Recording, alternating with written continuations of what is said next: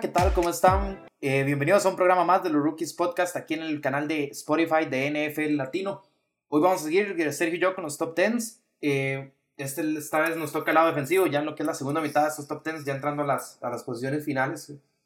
Eh, hoy va a ser linebackers. No hicimos exclusión de solo middle linebackers, solo eh, outside linebackers o inside linebackers. Todos vienen en el mismo combo porque si no, bueno, terminamos la temporada y seguimos con los tops. Mencionando esto, yo creo que no hay que perder mucho tiempo. Sergio, ¿cómo estás?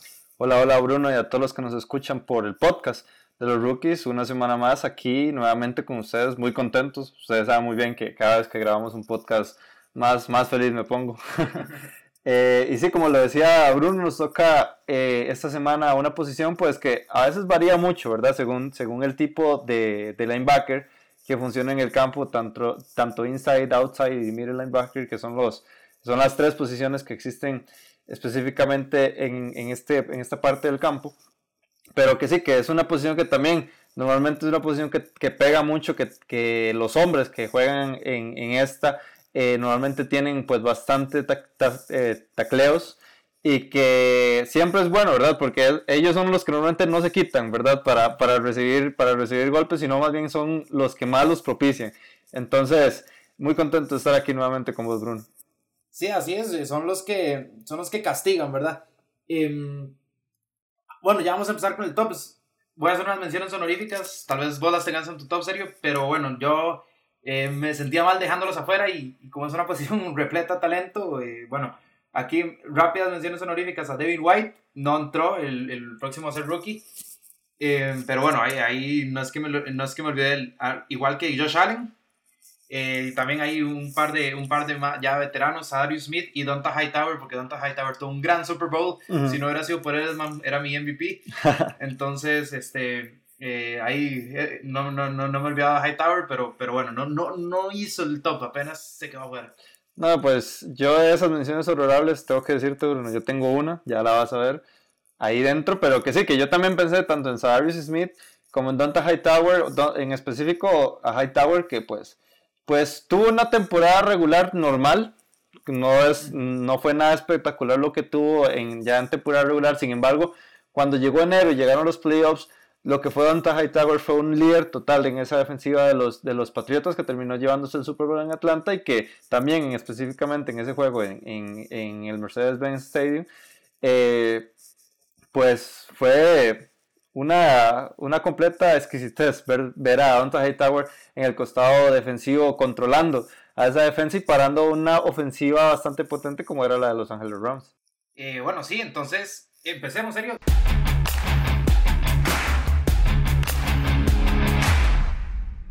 Dame tu pick número, número 10. Bueno, este pick, pues yo lo tuve que practicar bastante en el dicho porque tiene un, nombre, pues no tan, no tan fácil de decir, es Tremaine Edmonds. y se me salió bien. y Tremaine Edmonds, un linebacker de los Buffalo Bills, fue la primera selección o una de las primeras selecciones de, de Buffalo en el draft de la temporada pasada. Recordemos que él es un rookie, eh, o viene más bien a su segunda temporada ya en, en la liga. Y pues bueno, un Tremaine Edmonds que fue de las pocas cosas lindas que se vieron en ese equipo de los Bills, que para nada es un equipo, eh, creo, apetecible para ver durante toda la temporada. Más bien, pocos son los highlights, ¿verdad? Que, que uno ve de este, de este jugador, pero si vemos las estadísticas, con solo 20 años, es más joven que nosotros dos, Bruno. Wow. tuvo dos intercepciones, forzó dos fumbles, tuvo dos capturas y tuvo 121 tackles. O sea, ya para estos números, para un jugador tan joven, ¿verdad? Eh, eso te da a entender que es un jugador que tiene bastante proyección, que es un jugador que, que pues, la puede romper fácilmente, pero que también necesita apoyo de todo su equipo para poder lograr que, que o más bien para poder estar en un equipo que, que verdaderamente valga ese, ese talento que Tremenda Edmonds tiene, tiene para dar durante muchos años más. Sí, la, la, bueno, también golpeó siete veces al quarterback eh, y bueno, desvió 12 pases, Sergio, pero es que eh, lamentablemente los Bills no, no, han sido el equipo más eh, llamativo ni, ni exitoso los últimos años. Ni en la última década.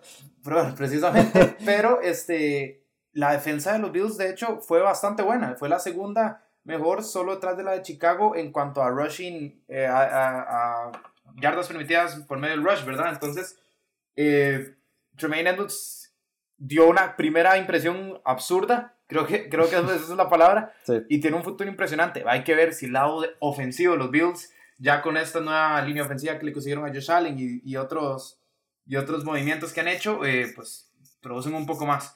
Hay, hay Cole Beasley me gusta bien. o sea, pero sí, un, un Cole Beasley, ya también Josh Allen con, con una protección eh, y bastante, bastante experiencia en lo que es la zona de running back. Bueno, hay que, hay que ver. Yo creo que puede mejorar un poco. Josh, eh, perdón, Josh Allen, bueno, Josh Allen tiene que mejorar. y, este, y evidentemente los, los Buffalo Bills. Mi número 10, Sergio, eh, nos vamos a ir a Miami. uno de tus jugadores favoritos. Uno de mis jugadores favoritos lo puse abajo porque no quiero, no quiero ser muy, este, pues muy como, como, ¿cómo decirlo? Como muy, Como yo con Adam Thielen. como, como vos con Adam Thielen o como ya lo he sido con Le'Veon Bell, por ejemplo. No quiero ser ahí muy, muy... Como darle, como darle más de lo que merece. además. Exacto, entonces dije, no, tal vez ahora soy muy duro con él, pero bueno. Eh, hablo de Kiko Alonso, el linebacker de los Dolphins, que bueno, en este 2018 tuvo tres intercepciones, seis pases desviados, forzó tres fumbles, recuperó uno, 125 ataques, eh, 125 ataques totales y golpeó al quarterback tres veces. En un equipo como Miami, Sí, que también. es- que sí, está bastante mal y que apunta a ser uno de los peores en la NFL este, este año que viene. Eh, tengo lástima por Kiko Alonso, pero Kiko Alonso siempre da show. Siempre da show. Es, es un jugador que, que bueno, al menos en mi caso, yo lo veo y digo, ya, ya me enganché al partido, ya tengo que ver qué hace Kiko Alonso, porque es, es un gran jugador. Y, es, y es- me gusta que es violento. O sea, cuando él te taclea, se, se le nota cierto rencor hacia tu persona que, que busca lastimarte. Eso, eso me encanta, Kiko Alonso. Lástima que vaya a estar en un equipo, eh, al menos por estos próximos años, que apenas está en reconstrucción. Porque él está en su, entrando a su prime y, y pues se le va a gastar, ¿verdad? Lamentablemente. Vos decías una palabra muy importante eh, con Kiko Alonso y es la agresividad. Es un jugador bastante agresivo y posiblemente muchos de los que hemos visto, pues las temporadas pasadas, ¿verdad? De la NFL, lo único que nos viene en la mente fue la tacleada ilegal que le hizo a Joe Flaco, ¿verdad? Que, que le quitó el casco y que lo dejó ahí bastante mareado. Eh, y pues sí, pues Kiko Alonso eh, ha sido un jugador que, que ha estado en el alza específicamente, o, o exactamente como dijiste vos, Bruno, está en su prime porque, eh, por ejemplo, el año pasado fue donde tuvo más cantidad de, de tackles, con 125, también tuvo tres intercepciones y tres fumbles forzados. Fue media defensa, ¿verdad? En ese equipo de Miami junto a Chevin, Sau- eh, Chevin Howard, perdón. Eh, literal, ellos fueron los dos. Ellos fueron los, los dos de toda esa Los defensa. dos puntos altos que sí tuvieron Miami. Eh, exactamente, o por lo menos en el, en el costado defensivo, pero como decís vos, mientras esté en un equipo de Miami que va a, a, pues a tener una reconstrucción profunda y muy, muy profunda durante todos estos años, posiblemente ya cuando el equipo, la franquicia de Miami esté pues ya en posiciones para las cuales pueda optar playoffs, si es que llega, eh, pues Kiko Alonso pues ya va a tener sus añitos, porque recordemos que ya va para 29 años, pues no está mal, porque en esta posición pues inclusive son bastante duraderos, ¿verdad? Los, los, los, jugadores a pesar de que golpean tanto y... Pero sí, o sea, una cosa es llegar con años, pero otra cosa también es llegar con el mismo eh, nivel que estás que, es- que lo estás haciendo en, esta, en estas temporadas. Sí, mínimo, mínimo que le paguen eh, en un próximo contrato así bastante lindo. Yo creo que ellos duran más, Sergio, porque ellos son los que pegan, no les pegan a ellos, ¿verdad? Exacto, exacto. Como, como ellos son Ellos los que miden los controlan el impacto, exacto, eh, pues ahí se ve un poco más de duración. Eh, dame tu noveno pick, Sergio. Bueno, yo para mi noveno pick voy con una de tus menciones honoríficas y hablando de Josh Allen, ¿por qué no, por qué no mencionar otro Josh Allen? Y es Josh Allen de los Jacksonville Jaguars, eh, linebacker recién drafteado de este, de este draft, valga la redundancia, y que llega a una defensa de los Jacksonville Jaguars que pues promete ser una de las mejores en toda la liga.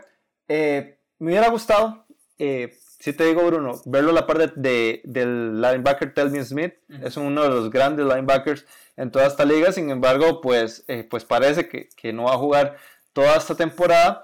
Entonces, pues va a ser una lástima. Sin embargo, Josh Allen, eh, lo que hizo en Kentucky fue algo, pues, absurdo. Realmente fue, eh, dejó números bastante buenos en esa, en esa universidad, en su etapa de college.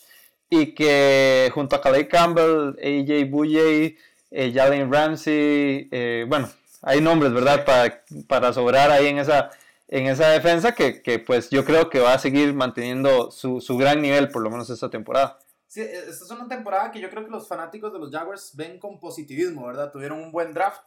eh, Josh Allen es una, una, una buen, un muy buen pick que va a llegar a una defensa bastante, bastante fortalecida y que ya no va a tener la carga de eh, hacer la ofensiva y la defensiva una sola, ¿verdad?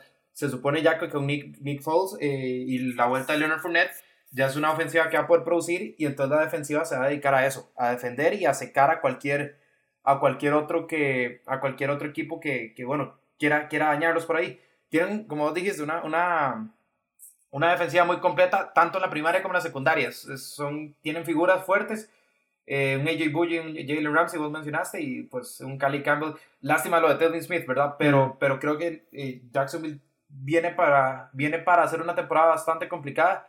Tal vez este año no, no llegar a Super Bowl como, como dijeron aquí en, en NFL ¿verdad? Pero, pero al menos tener un mucho mejor papel en lo que fue este en lo que fue la temporada pasada que fue un poco desastrosa verdad sí, sí yo la tengo expectativas bastante altas no solo para esa, esa defensa sino también para la parte ofensiva con con Nick eh, sí mi noveno pick Sergio es eh, con Alexander que llega a la bahía con eh, una defensa bueno primero llega con Nick Bosa y T Ford de compañía verdad ya, ya desde ahí estamos hablando de nombres fuertes y se viene a unir a por ejemplo eh, alguien que está en la secundaria un Richard Sherman. O sea, la, la, la temporada de San Francisco, la temporada, el año pasado San Francisco fue, fue raro porque uno del equipo y uno decía, bueno, tampoco está tan mal para, para, para como les fue. Se le lesionó Jimmy Garapolo y eso fue algo pues fatídico para ellos. Se supone que ya un Garapolo sano eh, tiene, tiene una defensiva bastante buena, un, tiene para mí uno de los mejores tight ends que hay como en, en George Kittle, entonces creo que, creo que vamos a ver un muy eh, un equipo de, de San Francisco 49ers muy este, revitalizado y, y, bastante, bastante más pues, dinámico. Con Alexander solo jugó seis partidos en el 2018, eso sí, ¿verdad? Pero bueno, en seis partidos ya tenía forzados dos fumbles, había desviado dos pases, ya tenía una captura con 45 tackles, o sea, no iba, no iba nada mal. No, no iba nada mal. Y yo te digo, Bruno, yo lo pensé bastante, poner a, a Kevon Alexander en este, en este top. De hecho, en el sector defensivo, específicamente ya en, el, la, en la parte eh, primaria, ¿verdad? De, de la, de, este, de este sector del campo, eh, pues yo creo que ahí sí voy a poner a bastantes de, de San Francisco, ¿verdad? Porque hay bastante calidad ahí. Eh, pero ¿por qué no lo puse? No lo puse por una razón. Si uno pues observa las estadísticas y observa también el estado de salud de Kiwan Alexander, pues bien vos lo decías, solo jugó seis juegos la temporada pasada, solo ha tenido una temporada de esos cuatro en donde ha jugado toda la, toda, bueno, toda la temporada, todos los 16 partidos de la, la temporada regular que fue en el 2016 y ahí fue donde la reventó, ¿verdad? Ahí fue donde tuvo una intercepción, un fumble, tres capturas y 145 tackles. 145 ah, tackles, pues es bastante, bastante para, para cualquier jugador defensivo en la liga. Pero si vemos en su temporada de rookie en el 2015, solo jugó 12 partidos en su temporada del 2017 también jugó 12 partidos y ahora viene en baja con, con, únicamente 6 juegos en los que pues no hizo malas cosas, pero son 6 juegos, ¿verdad? Tenés una temporada más y te vas a perder como la parte más importante, ¿verdad? De todo, de todo, de todo lo que, bueno, de todo lo que resta en, ya para llegar a los playoffs. Y pues eso es algo que a mí me preocupa, porque aquí tenés una pues una variable, ¿verdad? Que vos has visto a, través de los años y que te refleja que pues que Juan Alexander por lo menos va a perder un par de juegos durante la temporada. Sí, lamentablemente esa es la, la, la mala noticia con Juan Alexander, porque cuando está en el campo, pero bueno, este es un ranking de hay que ver, bueno, cuando esté hay que verlo. El problema es que ojalá, bueno, ojalá más bien esté bastante más de lo que, de lo que estuvo la temporada pasada, porque sí, esa es una incógnita bastante fuerte, la salud de Kevin Alexander, pero bueno, eh, creo que mientras esté, va a ayudar muchísimo a lo que es eh, la defensa ahí en, en, esa parte de la bahía. Serio, tu número 8. Bueno, para mi número 8, esto es un, un, puesto que realmente no lo... Bueno, esto es un equipo más bien, perdón. Eh, que no lo he puesto mucho en estos tops y son los Green Bay Packers. Me voy para el lado más frío, ¿verdad? Una de las franquicias con el clima más helado de toda la NFL y con Blake Martínez. Tengo que reconocer que Blake Martínez Bruno ha sido uno de los linebackers que yo, más que yo más le he puesto atención durante, bueno, a partir de la, de la temporada 2017 creo yo, porque ha sido uno de los pocos puntos brillantes de ese equipo detrás de Aaron Rodgers, pero que no se ha hablado mucho de Blake Martínez. Realmente, vos no lo escuchas, eh, puedes mencionar en los programas, tanto en Estados Unidos como a nivel latinoamericano, no, pues, no escuchas mucho ese nombre de Blake Martínez y sin embargo ha hecho muchas cosas para este equipo, especialmente en la parte de tacleos, en la parte eh, de, repartir ahí los golpes que pues logran detener ya el avance ofensivo del equipo, del equipo rival. Y es que si lo vemos, en el año 2017, como pues, bien les dije, ese fue su segundo año en su carrera, tuvo 142 tackles, cosa que no para nada desagradable, como bien lo, dijimos también con el caso de Alexander. Y en el 2018 tuvo tackles más, tuvo eh, 141 tackles, tuvo 5 capturas. Eso quiere decir que te pega bastante. Y tuvo 6, eh, pues, pues 6 eh, tacleadas al coreback. Entonces, eh, pues prácticamente fungió, ¿verdad? También como un liniero defensivo ahí en ese equipo de Green Bay. Y que yo le tengo bastante expectativa, especialmente con, con Matt LeFleur eh, como nuevo coach, a pesar de que es de mentalidad ofensiva, pero que pues Blake Martínez todavía sigue siendo un jugador muy joven y que pues le puede brindar bastante talento a esta defensiva, que especialmente lo necesita, ¿verdad? Este equipo de, de Green Bay, porque eso tal vez es lo que ha flaqueado en, los, en las últimas temporadas. Eh, sí, Sergio, yo te voy a ser sincero, yo eh, estaba viendo, bueno, ¿qué, qué, linebackers, qué linebackers puedo poner en este, en este, pues, en este top.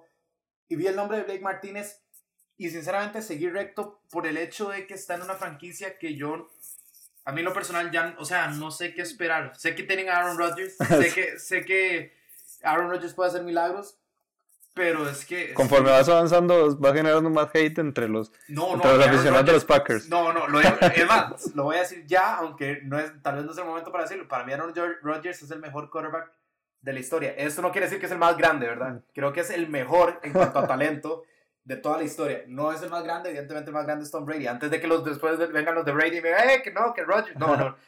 Tom Brady es más grande que cualquiera, pero Aaron Rodgers como ¿Cómo terminamos, ¿Cómo terminamos hablando de Tom Brady y Aaron Rodgers en un, sí, en un que, top de linebackers? Es que me tiras a la encima. Pero bueno, el punto es que sí, pasé, pasé por encima de Blake Martínez, pero no por Blake Martínez, es por la franquicia. A mí la franquicia de Green Bay me, me dejó un, muy, un sinsabor de boca muy grande. Y entonces digo, uff, bueno, ver a Green Bay. sí, Aaron Rodgers, pero y si Aaron Rodgers se lesiona, que es la salud de Aaron Rodgers, uh -huh. uy, ver a Green Bay. Entonces por eso no puse a Blake Martínez. Ahora. Bueno, yo puse a, a Jabril Peppers y a, y a Saquon Barkley, a pesar de que están en una franquicia peor que la de los, Ah, que, no, que, que la de los Packers, que, es los Giants. El mercado de New York es diferente al de Green Bay. ¿verdad? Pero como me vas a decir que, pues, o sea, estás en un mercado donde tenés a uno de los mejores corebacks de la liga. Sí, no, sí, nada más. Lo que pasa es que en el otro tenés a uno de los peores, pero, pero bueno, además. estás en Nueva York. Es, es Nueva York y es bastante gracioso ver a Eli Manning todavía. Bueno, frustrante para los de los Giants, pero es bastante gracioso ver a Eli Manning tratar de todavía tener un nivel competente en la NFL. Pero bueno, fue por eso que yo eh, pasé a Blake Martínez un poco de largo, eh, tal vez un poco cruel, pero eh, para unir a lo que vos dijiste, es un, es un muchacho que, que 10 de, de, sus tacleadas fueron para pérdida de yardas, ¿verdad? Entonces, de lo poco rescatable que tuvo Green Bay, y eh, yo estoy muy seguro de que esta, esta temporada, bueno, además se fue Clay Matthews, entonces eh, por, ahí, por ahí también puede tener un poco más de protagonismo. Ojalá, ojalá lo tenga, porque a mí eh, ver a Aaron Rodgers, mientras más vea a Aaron Rodgers, mejor estoy. Lo que pasa es que no me ayuda tampoco en la franquicia. sí, no, pues, ¿qué te voy a decir? Yo la verdad, a pesar de todo, eh, y, esa mal, y ese mal rendimiento de, de Aaron Rodgers, eh, bueno, no, no de Aaron Rodgers, sino de la defensa de los, de los Green Bay Packers, igual siento y considero que este es un jugador, es uno de los, es uno de los linebackers con mejor talento en toda la liga y pues siento que se merecía una posición así y especialmente como te dije, para, eh, y, y, para que cumpla ese requisito de, de, ser un jugador que lo tenés que ver dentro de la dentro de, de la liga es por el, también la razón digamos de todo este nuevo cambio de, de, coaching staff y todo, y todo lo demás. Sí, bueno, vamos con mi número 8. Eh, yo en este elegía, digamos, así como Kiko Alonso es uno de mis jugadores favoritos, este número 8 también lo es, es TJ Watt. A mí la familia Watt en general me parece perfecta para la NFL. Y bueno, TJ Watt apenas tiene dos años en la liga. Eh, puede jugar también de defensive end, pero lo hizo, lo hizo de linebacker esta temporada pasada. Tuvo tres pases desviados. Hizo de todo, hizo sí, de todo. forzó 6 fumbles, o sea, bastante, y 13 capturas, o sea, es algo absurdo lo que, lo que estaba haciendo TJ Watt. Además, si no te capturaba, igual te golpeaba 21 golpes al, al mariscal de campo, no los dejaba en paz, básicamente. Dos de los tackles fueron para pérdida de yardas de los 68 totales. Y ahora, eh, TJ Watt con alguien al otro lado como Devin Bush, que es una. eh, No me voy a extender en él porque eh, lo tengo en el top. eh, va a causar terror esa defensiva de Pittsburgh, que ya al fin con- eh, tiene. eh, primero, dos son, los, los dos son jóvenes. Segundo, ya se olvidan de eh, tratar de sustituir a un Ryan Shazier que lamentablemente parece que pues, No, no. vuelve a jugar fútbol es algo Por el, milagroso. por el bien de él, no, no, no debe jugar debería. fútbol. Pero bueno, sabemos que Pittsburgh toda la vida se ha caracterizado por tener una defensa fuerte. TJ Watt es, eh, es, es eso, ¿verdad? Es el músculo, esa, esa fortaleza. Es un animal. Me fascina TJ Watt. Es una bestia total. Siempre, siempre trato de tradear por él en Madden. Pocas veces me aceptan el trade, pero bueno, eso ya lo dejaré ahí a los, a los que hacen el juego. Hablando de, de grandeza, ¿verdad? Existen, existen familias, pues, que han tenido su, su fama y su éxito, ¿verdad? Especialmente, eh, especialmente el éxito, ¿verdad?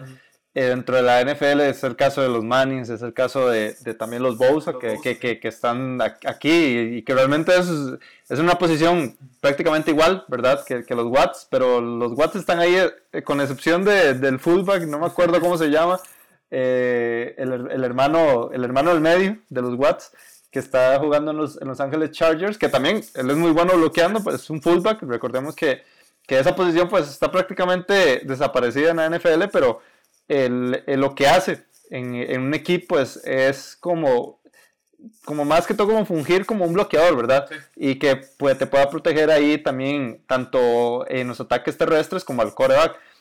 Y ya hablamos también de otra posición que se tiende a, a turnar, ¿verdad? Entre los defensive ends y los outside linebackers, que son prácticamente lo mismo, ¿verdad? Pero que también eh, pueden eh, pues variar Sí. esa posición, pero que sí, que TJ Watt, solo con sus 13 capturas, no, no, no tiene, no, no- absurdo, sí. no tiene que, que, pues explicar mucho, ¿verdad? De lo que fue la, la, la temporada de, de, de Watt en los Pittsburgh Steelers y que cada vez, porque recordemos que este, este fue su segundo año, en su, en su temporada rookie también lo vimos, Sí. eh. Sí, sí, ya, ya estaba inclusive entre los primeros ahí para, para ser eh, el jugador, o más bien el novato defensivo del año en el- la temporada 2017, pero que va a seguir, creo que los mismos pasos de JJ Watt. Creo que eh, comparar, ¿verdad?, entre los dos, quién es mejor, pues es un poco eh, adelantado, ¿verdad? Sí. Un poco temprano. Sería más bien un sueño tenerlos a los dos en mismo sí. Exactamente. Pero que claramente esa cepa, ¿verdad? De sangre que, que, que han tenido los Watts, específicamente en estos dos, en TJ Watt y en JJ Watt, eh, pues es algo que nos emociona a todos y que personalmente yo espero que también suceda en el caso de los Bosa también. Sí. Eh, bueno, en serio, entonces ya definimos que TJ Watt es un toro. Incluso cuando arranca es un toro. Pero bueno, sigamos porque el tiempo aquí siempre se nos alarga. Mm. Eh, dame tu pick número 7. Yo aquí, y, y hasta te va a sorprender, Bruno, porque literal hice este cambio específicamente cuando empezaste a hablar de TJ Watt, porque siento que este jugador, pues, eh, ha- también eh, se ha dado esa confusión entre, entre, entre si es un outside linebacker, si es un defensive end, entonces prefiero dejarlo para defensive end porque durante toda su carrera ha sido más de- defensive end que, que, linebacker. ¿Y por qué no? Voy a también a quebrar una de mis reglas, Bruno, que es no poner a, a dos, a dos mismos jugadores del mismo equipo. Y ahí también va spoiler para lo que sigue del, del, del top. Pero ¿por qué no? Justin Houston. Justin Houston, el nuevo jugador de los Indianapolis Colts, unos Indianapolis Colts que también eh, puntan para, para mucho esta temporada. Y esta es una, una de las pocas adquisiciones, pero una de las muy buenas adquisiciones que tuvieron eh, esta franquicia de Indianapolis y que por muchos años, por bastantes, bastantes años fue eh, el líder de esa defensiva en Kansas City en los buenos y en los malos momentos, ¿verdad? Porque eso, esta ha sido una franquicia que ha tenido muchos altibajos, pero que si vemos los números de este veteranazo, ¿verdad? Recordemos Sí. que pues ya tiene Ya siete años, siete años en la liga, va para, va para ocho. Y pues, pues vemos, ya, eso, ya con solo en la temporada 2014 lograr 22 capturas, pues eso ya es, Sí, es es una cosa grandeza, ya es grandeza en esa posición.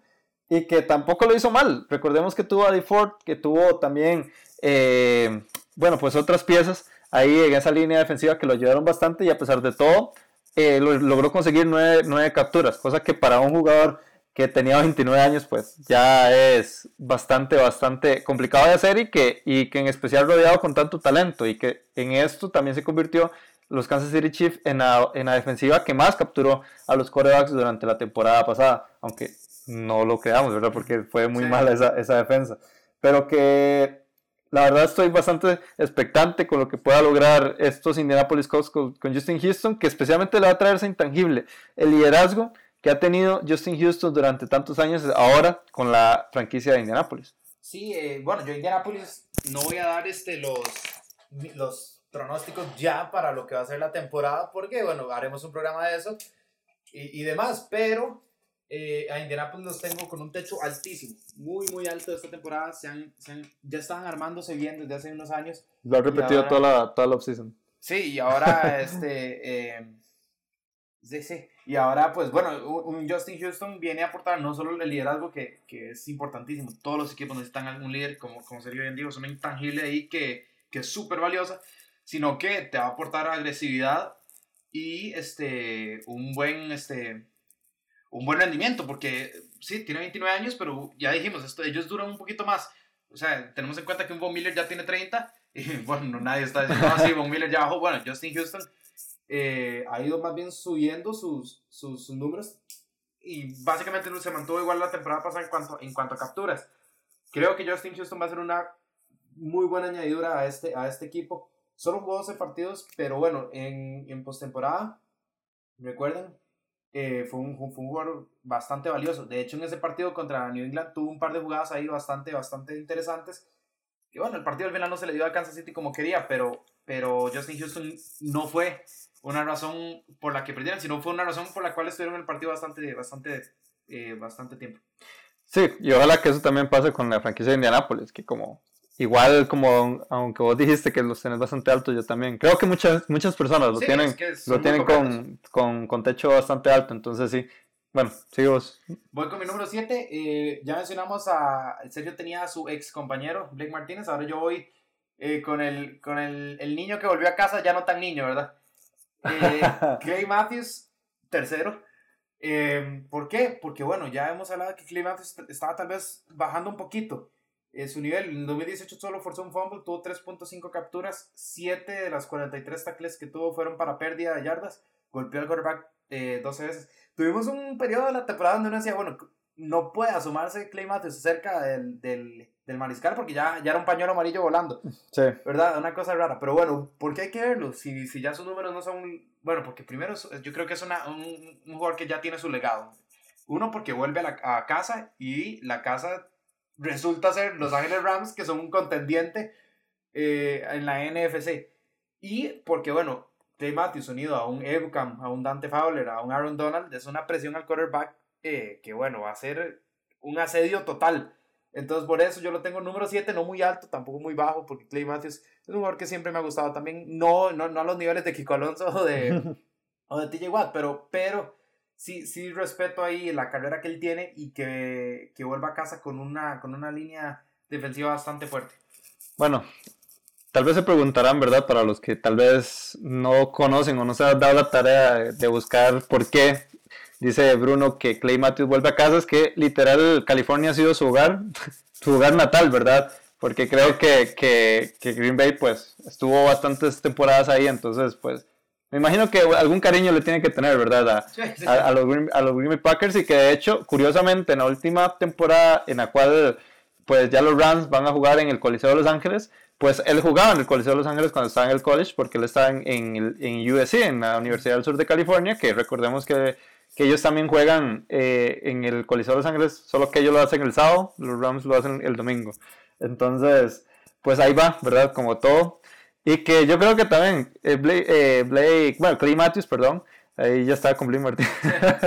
bueno, Clay Matthews, em, pues bien vos lo dijiste, yo creo que es como más ese aspecto de ir a una ya defensa preparada porque eh, creo que ya estamos muy lejos de ver el prime que tuvo eh, Clay Matthews entre, pues, entre la temporada del Super Bowl y yo creo que en, como en 2014 fue donde ya empezó a bajar, pero que se ha mantenido como un muy buen eh, linebacker.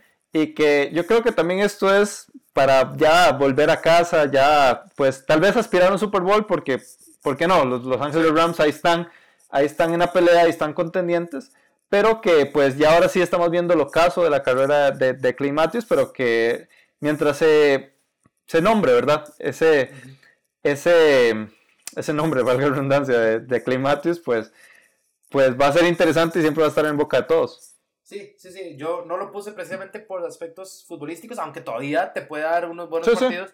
Y tiene la intangible también de liderazgo y que ya ha sido un campeón de Super Bowl. Pero bueno, número 6, Sergio. Eh, yo voy con uno de los jugadores que más me gustó de la defensa de Chicago. Voy más o menos por ahí. Y de hecho tengo a dos jugadores que, que, que, o más bien tengo un par de jugadores que están en las mismas franquicias. Ya lo van a ver también más adelante. Y es Rocon Smith. Rocon Smith, un, un jugador que ya va para su segundo año en la liga. Recordemos que la temporada pasada fue rookie y que hizo pues las cosas bastante bien. Eh, recordemos que fue una de las primeras, primeras eh, selecciones, fue, si no me equivoco, la selección número 8, estuvo ahí en el top, en el top 10 entre, entre el draft.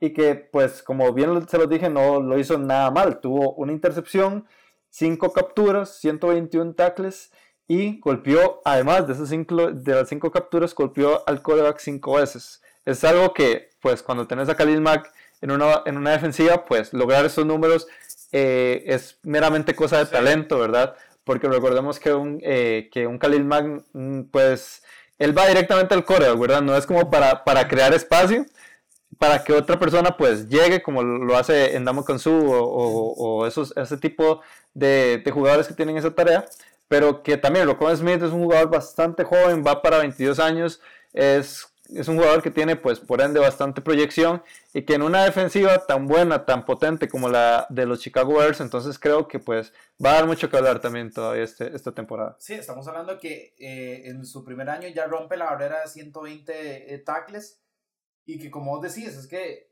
eh, uno piensa en la defensiva de Chicago y dice un solo, bueno, Khalil Mack es un animal, etcétera, etcétera, etcétera. Pero llega un Rockman Smith y eh, ah, el dicho de que cada Batman necesita un Robin, ¿verdad? Creo que Rockwell Smith ha sido fue un muy buen Robin y, y, tiene una proyección brutal para, para lo que viene. Yo creo que Rockwell Smith tal vez incluso pueda mejorar sus números casi que al, al doble este, este año. Eso, eso, es porque Chicago fue una muy buena defensiva, fue la mejor defensiva terrestre. Entonces, eh, tal vez hay un, unos 7, 8 sacks podría, podría, podría perfectamente eh, llegar a alcanzar esa línea. Sí, el techo, el, techo, el techo está bastante alto para este también. Sí, sí. Eh, bueno, mi número 6 es el tocayo mío de apellido, eh, Matt Milano, que dice serio que hasta nos parecemos. Bueno, el muchacho un poquito más grande que yo en todos sentidos. más cuadrado. Un poco más fuerte, pero, pero aprecio, aprecio el halago ahí. Matt Milano de los Buffalo Bills, ya Sergio habló también de, de ya hablamos un poco de los Buffalo Bills. Pero lo que fue Matt Milano es, eh, fue un año bastante bueno. Tuvo tres intercepciones, siete pases desviados, eh, provocó tres fumbles, tuvo una captura y 12 tackles para pérdida de las 78 que hizo este, pues, la temporada pasada. Golpeó al quarterbacks también un, eh, un, unas tres veces. Los Bills que, bueno, ya lo mencionamos, no nos vamos a extender mucho. Fue una defensa un poco infravalorada, serio. ¿Por qué? Porque vos ves el récord de los Bills, vos ves la ofensiva de los Bills y decías, uff, bueno, es que los Bills y ves el pasadito reciente, ¿verdad? Los Bills. Eh, tampoco, pero bueno, es una, eh, fue la segunda por detrás de Chicago en yardas terrestres permitidas y ahora viene también Ed Oliver a hacer ese, ese Big Three, por decirlo así, en la, en la defensiva, en la primera línea.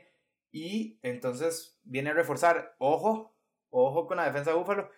No, ok, no vamos a decir que Búfalo ya va a llegar a... sí, sí, sí, tampoco nos emocionemos tanto. La defensa, la defensa va, creo yo, a cumplir con su labor hay que ver qué, qué tanto puede hacer este, pues la ofensiva. Pero en Matt Milano, de apellido a apellido, le digo que, que siga adelante. Bueno, pues no mencionaste más Milano, yo mencioné a Tremaine Edmonds, pues como bien lo dijiste, creo que este es en el, en el clavo.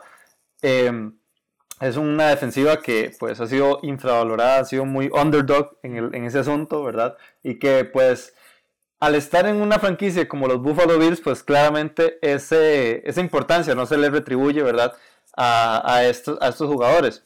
Es cierto que pues ya hay también eh, gente pues bastante veterana que ya más bien está eh, retirándose, como es el caso de, de la, también linebacker Lorenzo Alexander, y que, y que pues mientras, vamos a ver, mientras haya eh, pues un, pues mientras Josh Allen se mantenga sano en esa parte, en ese sector ofensivo, creo que pues les puede ir un poco mejor. Recordemos que pues John Brown, eh, Frank Gore y, Cole Beasley, que son las nuevas adquisiciones en el lado ofensivo de esta, de esta franquicia, creo que les puede venir bastante bien y que también es un, es un equipo que se ha venido reforzando poco a poco, poco a poco, que también ha estado muy bajo el radar porque eh, sabemos que, como, y como bien lo dijimos, es una ofensiva que eh, es una franquicia que en la cual no, no, no da mucho que hablar, pero que está haciendo las cosas correctas, por, por, lo menos hasta ahorita, y que, y que ojalá se hubiera dado eso de Antonio Brown. pero, pero bueno, ahí, ahí está esa franquicia de Búfalo que no es para nada eh, una mala defensa, por lo menos en ese, en ese cuanto defensa, sí, pero bueno, entramos a lo que es el top 5. Eh, Sergio, empecemos de un solo. ¿Quién es tu quinto, tu quinto jugador? Hablando de defensas, que no se les retribuye tal vez el, el eh, todo lo que hacen, ¿verdad? Dentro del campo. Voy con la defensa de los Washington Redskins. Casi digo Washington Wizards. Casi, casi, casi me la pego. Esa defensa está fatal, porque estuvo muy mal. Sí, esa defensa está fatal. Y con uno de sus líderes, que también es un veterano, pero que posiblemente debe mucho que hablar este año, Ryan Kerrigan. Ryan Kerrigan es un jugador que también sobrepasó eh, la línea de los o la marca de, los 10, de las 10 capturas, que ya para mí, en lo personal, Bruno, ya cuando un jugador defensivo supera las 10, las 10 capturas, pues ya está en otro nivel. Un doble dígito ya es, ya, ya, es, otro nivel eh, eh, para, estos, para estos jugadores y que eh, pues, pues no consiguió para, o más bien consiguió una nada despreciable 13 capturas, ¿verdad? Golpeó al coreback 19 veces además. No tuvo tantos tackles, pero me imagino que fue más que todo por darle presión al, al, al coreback. Hay linebackers que eh, pues, sacrifican un poco sus números en cuanto a tackles totales, pero porque te van a matar al. Sí, es más que todo como el caso, como bien lo hablábamos semanas anteriores con la, con la secundaria, que a veces los jugadores no tienen tantos, tantas entregas de balón, pero sí tienen muchos tackles, y es por, y es por ese tipo de, de papeles, ¿verdad?, que fungen en el campo, pero a mí lo que me a mí lo que, lo, que más bien yo quiero ver en ese, en ese equipo de Washington, a pesar de que yo digo que Dwayne Haskins no, no va a ser ese, ese jugador eh, eh, que ese equipo necesitaba, es el caso de Montez Sweat, el, el, jugador que también eh, consiguieron, o su, más bien su segundo pick, que también lo consiguieron en la primera ronda de este draft, que pues le va a traer demasiado, bueno, bastante, bastante apoyo, bastante apoyo a este, a este equipo que si bien ya está pues eh, montado, si se puede decir, en, en este, en, entre los rankings ¿verdad? defensivos de la liga. Recordemos que ellos estuvieron eh, pues varias semanas antes que se lesionara Alex Smith. Eh, entre los primeros entre los, entre los primeros 10 defensivos, ¿verdad? Totales de toda la NFL, cosa que eso no, no, es para nada despreciable y que ahora con estas nuevas adquisiciones creo que el papel de, de, de linebacker Ryan Kerrigan va a ser eh, pues bastante bueno en este equipo, pero Dwayne Haskins no va a hacer nada. bueno, a pesar de eh, esa, esa, persecución mediática que le tiene Sergio a Dwayne Haskins desde ya, eh, tengo que estar de acuerdo en el sentido que a veces ah, dijimos como si, a mucha gente dice, bueno, los Washington Redskins, sí, los Washington Redskins eran de las mejores defensivas y fueron líderes de su división por mucho tiempo hasta que eh, llega la desafortunada lesión de Alex Smith. Eh, para volver a Ryan Kerrigan, no solo fueron las 13 capturas, fueron 19 golpecitos ahí que suaves supongo no fueron al, quarterback y que tuvo 11 tacleadas para pérdida de yardas del equipo rival. Eso, e, ese para mí es un rubro sumamente importante porque está bien, eh, no, no estás recuperando la posición, pero puede, puede, pues le dificultas al otro equipo avanzar y seguir con ese con, con, la, con, ese, con ese drive, ¿verdad? Eh, además de eso, pues forzó tres fumbles. Ryan Kerrigan es un. Creo que es uno de los linebackers tal vez más inteligentes que, que, que pueda haber. Uno, uno, lo nota desde que. Desde que, como busca, ¿verdad? El, el quarterback es, es, es, un tipo inteligente eh, y violento. Pero, pero sí, Washington, yo creo que Washington va a una temporada decente, sí, digámoslo decente. Su, su pues, este, su pues división es, es bastante, bastante rara, ¿verdad? Es una muy cambiante. Y, y, bueno, Dwayne Haskins, tal, ojalá no sea el bust que, que Sergio quiere que sea o, predice que va a ser. Pero bueno, mi número 5 es Devin Bush. Ya hablé de TJ Watt, ahora vamos a hablar de Devin Bush. El, el reemplazo para Ryan Shazier. Ese es Devin Bush, básicamente. Eh, me encanta, me encanta que Devin Bush haya llegado porque creo que va perfecto con, con la ideología de Pittsburgh. Un tipo no muy eh, amigable. Un tipo, eh, yo creo que su actitud puede ser el único inconveniente, pero si está enfocado va a ser un gran, una, va a ser el reemplazo ideal de Shazier y que él igual pueden liderar esa defensa por muchísimo tiempo y son muy jóvenes. En su último año colegial tuvo 8.5 tacleadas para pérdida de yardas de 41 totales, casi las 5 capturas y 4 eh, pases desviados. Un Devin Bush que eh, tiene mucho, mucho, mucho que, que, ofrecer y creo que le cae de perlas, anillo al dedo al, a la defensiva del Pittsburgh. Vos hablabas muy bien eso, de lo tal vez problemático que ha sido este, este muchacho de Bush, porque también muchos lo recordarán en ese, en ese encuentro, esa rivalidad fuerte, que, porque el muchacho es de Michigan, ¿verdad?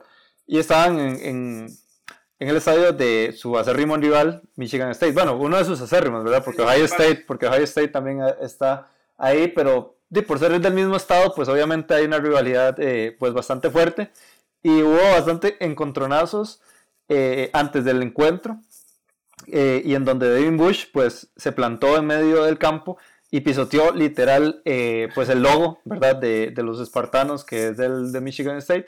Y pues ahí se armó pues un todo un embrollo verdad y pues fue muy criticado por eso.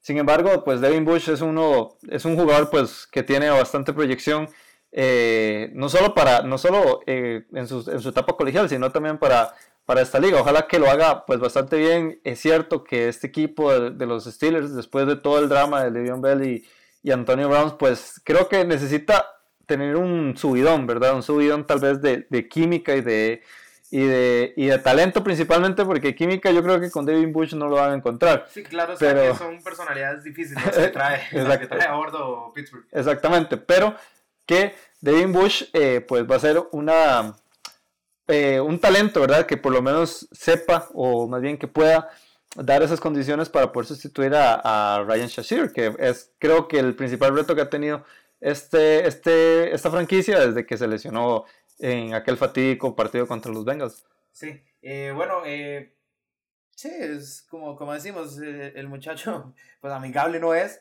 pero es talentoso. Dame tu número 4. Bueno, yo voy para tu equipo, Bruno. Ah. Eh, hemos, tenido, hemos tenido muchos de los Jets, más de los que me gustaría tener, tengo que reconocer. Yo estoy fascinado. y es también la nueva adquisición, una adquisición que particularmente me sorprendió mucho, al igual que la de Terrell Sox en, en los Arizona Cardinals. Y era el otro, el otro pilar de esta defensiva, que es CJ Mosley. CJ Mosley es un jugador, pues, que siempre ha fungido como un, un, inside linebacker, un jugador que se mantiene en esa posición del centro del campo, viendo, eh, o más bien cuidando, ¿verdad? contra los pases cortos, ¿verdad? Contra los pases que vienen ahí, este, principalmente de los tight ends y de los... Preguntarle a Baker Mayfield, ¿sí? sí. Y, y que sí, pues CJ Mosley le va a traer también ese intangible. Hablamos de la importancia que es ese intangible de liderazgo, ¿verdad? Para una defensa. Y CJ Mosley se la va a dar a este equipo de Nueva York. Siento que va a ser una adquisición bastante, bastante, bastante importante. Eh, yo creo que inclusive es tan importante como la, como la de Le'Veon Bell, a pesar de que él no da como tantos números a, nivel eh, de poner puntos en el marcador. Pero si vemos las estadísticas de él, pues bien ya lo sabemos que ha tenido pues una carrera ilustre en sus, en sus cinco años, ¿verdad? Que, que estuvo en Baltimore. Tuvo una intercepción, cosa que para un inside linebacker es muy, muy complicado conseguirla. Fue la que eliminó a Pittsburgh, de hecho, en la última, la última jugada de la sí, regular. Sí. De hecho, tuvo media captura, que también para un inside linebacker es muy complicado conseguir, conseguir capturas en este caso. Tiene que pasar por más cuerpos, ¿verdad? E, exactamente. Exactamente, y tuvo 105 tackles, que eso pues ya es una, ya es una, es, algo característico, ¿verdad? Este tipo de linebackers, pero que sí, que, que sí hemos siento que va a dar muy buen papel ahí en, en, los, en los New York Jets. Sí, bueno, yo pensé que en este, en este ranking, en este top, ya íbamos a, a romper esa, esa coincidencia que teníamos hace un par de semanas eh, hace un par de podcasts de tener a gente así como en el mismo lugar. Eh, no, resulta que yo también tengo en, mi número 4 CJ Mosley de los Jets, evidentemente. 85 millones, 51 garantizados. Son ese contratito del muchacho. Entonces yo espero que siga teniendo un buen nivel o que, o que esté un poco más motivado. Eh, llega a elevar, como vos dijiste, la defensiva de New York es una figura importante. Eh, recordemos que Baltimore tuvo una gran defensa la temporada pasada.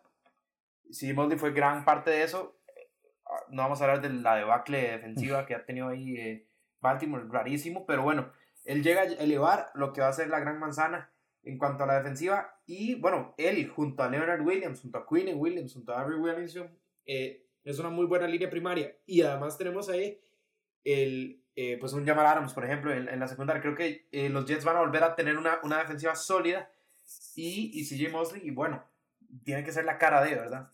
Si bien hablamos de que Quinn Williams es un, uno de los jugadores, si no el jugador con más talento, en un diamante en bruto de, de la clase del draft de este año, CJ Mosley es un talento ya constituido y garantizado en la liga. Entonces, en él va a eso, garantizado. Sí, va, a recaer la responsabilidad de que el equipo de Adam Gaze, bueno, tenga, tenga una defensiva bastante, pues bastante competente y, bueno. Especialmente eh, para el coordinador defensivo, que también es nuevo, Greg Williams, que para mí era el candidato perfecto para, para ese equipo de Cleveland. Recordemos que él fue el interino por mientras que, por mientras que buscaban el reemplazo ya oficial de Hugh Jackson. Y que, y que sí, Greg Williams para mí siempre ha sido uno de mis coordinadores defensivos favoritos porque lo que ha hecho en las franquicias en las que he estado eh, le, ha, pues, le ha traído bastante bien a esos equipos y en especial una franquicia, los Jets, en donde, en donde también gran parte del éxito pasa por la defensa. Eh, es bastante importante, ¿verdad? Todo lo que haga eh, Greg Williams también en ese equipo y en especial también en este caso de CJ Mosley. Sí, así es. Entonces, yo, ya aquí, mi sección semanal de hablar de los Jets llega a su fin, pero pongo toda la fe en CJ Mosley y en Quinn Williams y pues, en Jamal Adams y todos, pero quiero que CJ Mosley me demuestre y se gane esos dolaritos, porque bueno, estamos pagándole bastante, ¿verdad? Eh, entramos a nuestro top 3. Sergio, dame tu tercer pick.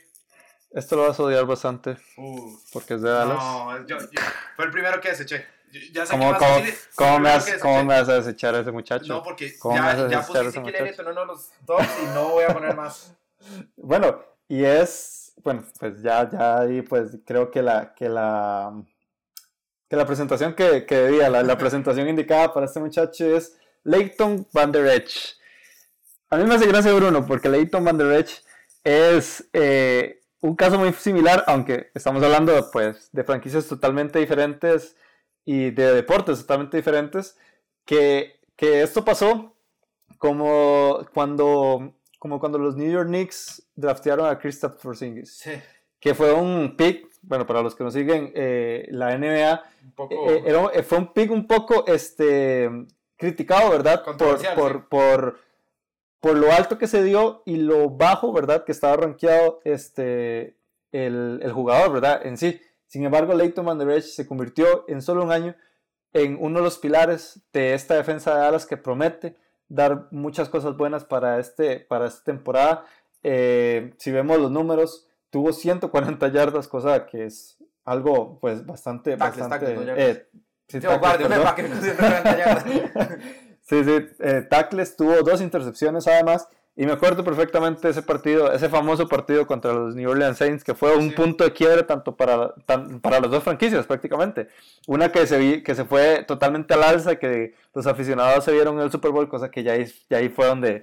Y eh, las grandes razones por las cuales los Cowboys y yo no nos llevamos. Y también fue la debacle de los New Orleans Saints, que pues iban para todo, iban imparables, ¿verdad? En ese, en ese camino hacia el Super Bowl, ¿verdad? Pero creo que sí, que, que Leighton Van Der va a dar mucho que hablar eh, al estar en una franquicia tan controversial y tan, tan famosa, ¿verdad? Como los, como los Dallas Cowboys, pues es claro que vamos a escuchar más de Leighton Van Der pero, pero sí, que, que, yo espero mucho de este muchacho y que merecía fácil, fácil este top 3 de los que deben ver. No, ojo, ¿verdad? De los que deben ver, porque mi top 3 realmente no son jugadores top, porque ya ahí también cambió uno, Bruno. pero, pero que sí, no son jugadores élites, pero que definitivamente los tenemos que ver para esta temporada. bueno, Leighton Van es un jugador joven, tiene 23 años, puede llegar a ser élite, no quita... Dallas es un equipo que a mí eh, ¿verdad? No, no, no me fascina, no me agrada del todo, pero no voy a huyar que tienen una defensa élite, como dijiste Sergio. Solo en partido con New Orleans tuvo 10 tackles eh, y fue, este, fue pieza importantísima para que Drew Brees se sintiera impotente y le dejara una secuela ahí en lo que quedó de la temporada. Estos tops son de hay que ver. Bueno, yo jamás los voy a incitar a ustedes a ver una franquicia como Dallas. Yo sé que ustedes igual lo, la van a ver, porque bueno, es no, Dallas, posiblemente hay varios de Dallas que, que, escuchan. Sí, yo no sé cómo no me han pegado a un punto feo. Pero bueno, no importa, seguro saben que tiene, tengo razón en el fondo. Eh, Leighton Van Der Esch, sí, tiene mucha proyección. Ya es un jugador que, que ha dado sus, sus, pues sus, sus, ciertas, sus ciertos partidos eh, de, de gran calidad New Orleans siendo creo que yo el, el, el, el, partido donde dijimos, sí, bueno, Van Der Esch, ojo con el futuro de Van Der Esch, porque bueno, y, y fue de las pocas cosas que, que uno puede decir de, de, Dallas que sí, bueno, está bien. Ahora, yo no los voy a incitar a ver a Dallas, nunca jamás, menos en un top 3. Eh, voy con el mío y si, si hablamos de que Van Der Esch fue una, una decisión controversial cuando lo draftearon, yo no voy a decir, decisión controversial, yo voy a decir jugador controversial. y porque llega un equipo controversial y donde hay otra figura que llegó controversial. Hablo de Vontaze Perfect, que se fue a los Raiders, que bueno, solo jugó 7 partidos en el 2018, no tuvo muy buenos números porque bueno, estaba en un muy mal equipo de Cincinnati, hay que ser sinceros. Pero porque hay que ver a, a Perfect y hay que ver a los Raiders porque Perfect y su relación con Antonio Brown. Ya son incógnitas, ya eso es digno de reality show. Y porque están, bueno, él, Clayton Farrell, Brandon Marshall, traer esa agresividad de, de, de, Raiders, eh, de los Bad Boys, ¿verdad? De Raiders, así como los Pistons de la NBA. Bueno, uno, siempre ha asociado a los Raiders con ser esos tipos, cae mal, ¿verdad? Rudos, agresivos, y Perfect cae perfecto. El problema es que eh, su relación con Antonio Brown ya sabemos que no es la mejor. Hay que ver, hay que ver qué, qué sucede y ojalá los Raiders saquen así como unos episodios semanales de, de los camerinos y, y, no, no, no escondan nada. Bueno, me sorprende ese número 3, la verdad, Bruno.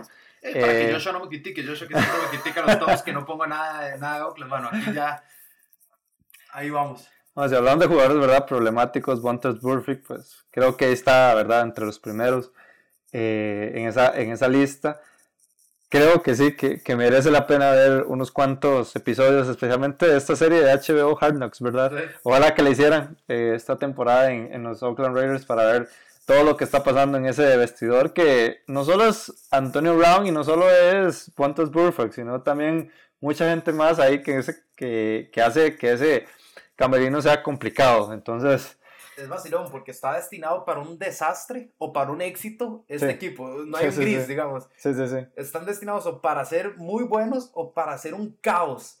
Y por eso hay que ver en, general a los Raiders, sí. Sí, sí. Eh, este equipo va a dar de qué hablar. Este equipo va a dar de qué hablar tanto para bien como para mal. Siempre lo hemos dicho. Y creo que, que, que pues así va a ser siento que va, se, va, se va a hablar para mal. Ahí sorry por los, por los aficionados de los Raiders, que también son bastantes en NFL Latino TV. Pero que es que o sea, todas las piezas es, eh, dan, ¿verdad? En ecuación para que, para que ese resultado. Entonces, pues eh, es bastante complicado. En mi número 2 también es un, fue un cambio de último momento. Eso fue, este fue un, un top de... Esto fue un top de... No, no, no, no, no son improvisaciones, son eh, jugadores que pues estaban ahí, estaban ahí en mi mente, solo que pues em, por una o por otra razón, pues al final tomé la decisión de no ponerlos, pero que al final me arrepentí. pero eh, lo importante es decirlos antes de y no después, ¿verdad? Ya, eso, eso, eh, eso, eso es. Y voy con TJ Watt. Con TJ Watt en el segundo lugar, ¿y por qué? Porque este es un jugador que también tiene demasiada proyección. Es un jugador que pues ya ha tocado un techo muy alto en esta liga y todavía tiene el techo más alto para poder eh, hacer y convertirse inclusive en, los mejores defensivos de esta liga. Em, siento que, que, lo que ha hecho ¿verdad? en estas dos temporadas ha sido algo espectacular. Eh, siempre se ha mantenido ahí en, ese, en, esa, en esa conversación por ser el, el defensivo ya en este caso del año y, y, ya en el 2017 en el, en el novato defensivo como bien lo dijimos. Y que tampoco voy a rondar mucho con esto porque ya lo, lo, lo mencionaste, pero que sobra hablar, ¿verdad? De todo lo bueno que hace TJ Watt para esta franquicia de los Pittsburgh Steelers. Sí, sí, sí. Ese es, es un jugador. Bueno, no nos vamos a extender mucho. Es, un, es, una bestia, es un animal, es un toro. Todo lo que usted quiera ponerle que sea de adjetivo agresivo. Sí, sí. Pero es un jugador a la vez que uno lo ve y es centrado. Es un jugador que está dedicado, que se mata en cada jugada. Entonces tiene, tiene ese lado bueno, ¿verdad? Es un profesional en todo el sentido de la palabra y es una pesadilla para tener eh, como pues tenerlos enfrente porque te va a golpear fuerte. fuerte sí, sí, sí. Eh, bueno, mi número dos es ya uno. Eh, yo tengo admitir que mi número dos y mi número uno son estrellas. Mm. Entonces ahí Sergio de un solo eh, para que... A mí normalmente, si vos notas, Bruno, los, los comentarios, ¿verdad? Que pues no, no son... no, no, son muy bonitos, son muy bonitos. A mí me critican eso, pero es que la gente tal vez a veces como que no lee completo el post en donde no son específicamente los mejores. Pues claro, hay espacio para los mejores, pero que la lista es de los jugadores que debemos ver, ¿verdad? Que, que son los que definitivamente pues no les debemos quitar el ojo y que no necesariamente tienen que ser eh, estrellas en la liga, pero que también pueden ser, pueden ah, serlo, ¿verdad? Entonces, da, tu segundo. Eh, ¿Qué hago yo? Bueno, mi primero y mi segundo no sabía qué orden ponerlos, la verdad, los puse en orden alfabético. Bueno, entonces... vos no estás muy, muy, muy atrás mío, ¿verdad? No, no, eh, pero, pero yo sí puse una estrella. ¿Por qué? Fácil. ¿Por qué hay que ver una estrella? Porque es una estrella. Ese fue mi argumento básicamente para estos dos. Porque cada vez que uno los ve, es, un show garantizado. Mi número dos es Von Miller, eh, de los Denver Broncos. ¿Qué, ¿Qué, vamos a hablar de Von Miller? Creo que es bastante ya conocido lo que puede hacer Von Miller. Pero si se les olvidó, bueno, les recuerdo que la temporada pasada hizo una intercepción, tres pases desviados, forzó cuatro fumbles, recuperó tres fumbles 14.5 capturas, una bestia. 26 tackles para pérdida de yardas, 26 para pérdida de yardas de 48 totales. Estamos hablando que más del 50% de sus tackles causaron pérdida de yardas. Es una cosa absurda y absolutamente injusta, incluso, eh, para, para un Miller que es élite en su posición y con Bradley Chop, Todd Davis, una secundaria con Karim Jackson, con Chris Harris, que ya, ya se solucionó su tema. Es, bueno, Denver va a tener una gran defensa. Sí, lo que ha hecho Von Miller también. Ya solo con decir el nombre de Von Miller es sinónimo de grandeza, sinónimo de uno de los mejores defensivos de, este, de esta última década, digamos, inclusive, y que nada se le quita, realmente. Eh, yo le decía a Bruno porque yo sé cuál es su número uno, y ahora sí, ya descartando eh, opciones. Es que, ¿para qué ponerlos en el top si sabemos qué es lo que van a dar. No estoy diciendo, ojo, ¿verdad? no estoy diciendo. no estoy diciendo. Los comentarios te o sea, no estoy diciendo que sean malos. O sea, yo a lo que me refiero es que van a dar lo, lo, que han dado todas estas temporadas. ¿Y qué es lo que han dado todas estas temporadas? Pues temporadas absurdas, de números impresionantes, y que yo creo que siento, ¿verdad? O considero que hay espacio para, para tal vez otros jugadores que, que tienen un techo, ¿verdad? Que abarcar y todo lo demás. Y entonces por eso tal vez es que yo me restringo a esa parte de... Muy altruista de tu parte, sí, pero yo siento que al, talentoso hay que verlo y hay que recalcarlo. Entonces, por eso lo, por eso lo pongo. Pero dame tu número dos. Ok, eh, no, pero mi número uno ya. ya sí, tu número uno, perdón, sí. y, bueno, no, y, no, ya, ya, ya pues, ya tenemos que ir un toque rápido, ¿verdad? Con este número uno. Siempre me ha costado eh, pronunciarlo desde que se hizo, desde que se hizo eh, famoso este muchacho. No es complicado, ¿verdad? Pero que, pero que sí, es uno de los jugadores que también requieren una, un ojo, ¿verdad? Para lo que vamos a ver esta temporada y es Darius Lerner. Darius Lerner, el linebacker de los eh, Indianapolis Colts, el actual eh, novato defensivo del año, el actual líder tacleador de esta liga con 155 tackles, 163 de 155, imagínate, ¿verdad? Dije, dije menos de los que realmente tuvo, 163 tackles 7 sacks, 2 intercepciones y 4 fumbles forzados. O sea, esos números son fácilmente también para un jugador defensivo. Para un jugador defensivo del año, ¿verdad? Ni siquiera, ni siquiera eh, un rookie. Ya esto es un jugador que, tiene números eh, de, pues ya de, bastantes años, ¿verdad? En la liga, un, veterano, ¿verdad? Eh, y que estuvo en el All Pro. Recordemos que un All Pro es más importante que un Pro Bowl, porque un All Pro es el mejor equipo de la liga. El Pro Bowl es por, por los fans y el nivel de. Sí, los fans votan más, pero exactamente. un All Pro es básicamente ser el, mejor, de, tu posición. El mejor de tu liga, eh, el mejor de tu posición en, la liga. En la liga sí. entonces, eh, vamos a ver qué es lo que pasa con Darius Leonard. Ah, ya lo dije bien, Bruno. y, que, y que sí, que esto va a ser un jugador que la va a explotar en estos años que vienen. Recordemos que fue el rookie. Eh, esta liga va por su segundo año, entonces eso es... Es que eso es lo que asusta con, con, un tipo como Darius Leonard, que solo lleva un año y ya... Ya lo está explotando. Y ya, sí. Y ahora le llega ese apoyo de, de Justin Houston, en un equipo ya formadito, la motivación a tope.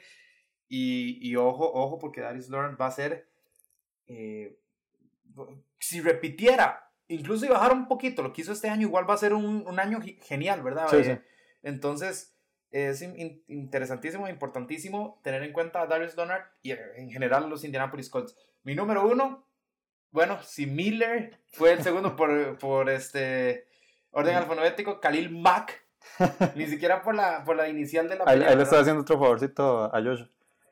Bueno, más o menos, porque ya no está Oakland, ¿verdad? Pero, pero que, lo recuerde con nostalgia y con orgullo.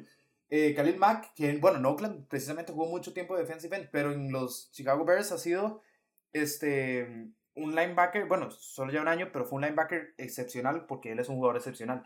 Tuvo una intercepción, un touchdown, de hecho contra los Green Bay Packers, que va a ser el, el, primer juego de la temporada hasta, hasta que viene. Cuatro pases desviados, forzó seis fumbles, recuperó dos 10 tackles para pérdida, 47 totales, golpeó 18 veces al quarterback. Y a eso podemos aunarle 12.5 capturas. Entonces, estamos hablando de Khalil Mack, que es un jugador de época, que se adaptó bien a Chicago, que estadísticamente tuvo casi que el mejor año en casi todos los rubros que mencioné de su carrera. Fue la mejor defensiva terrestre en la liga, la tercera mejor en general, solo 80 yardas permitieron, Khalil Mack fue parte importante de eso y, eh, y lesionaron Rodgers. bueno, ya, ya si quieren meter el factor de que lo hemos mencionado bastante en este, sí, también lesionaron Rodgers. Y que, bueno, vienen de un wildcard decepcionante contra los Eagles, hay que ser sinceros.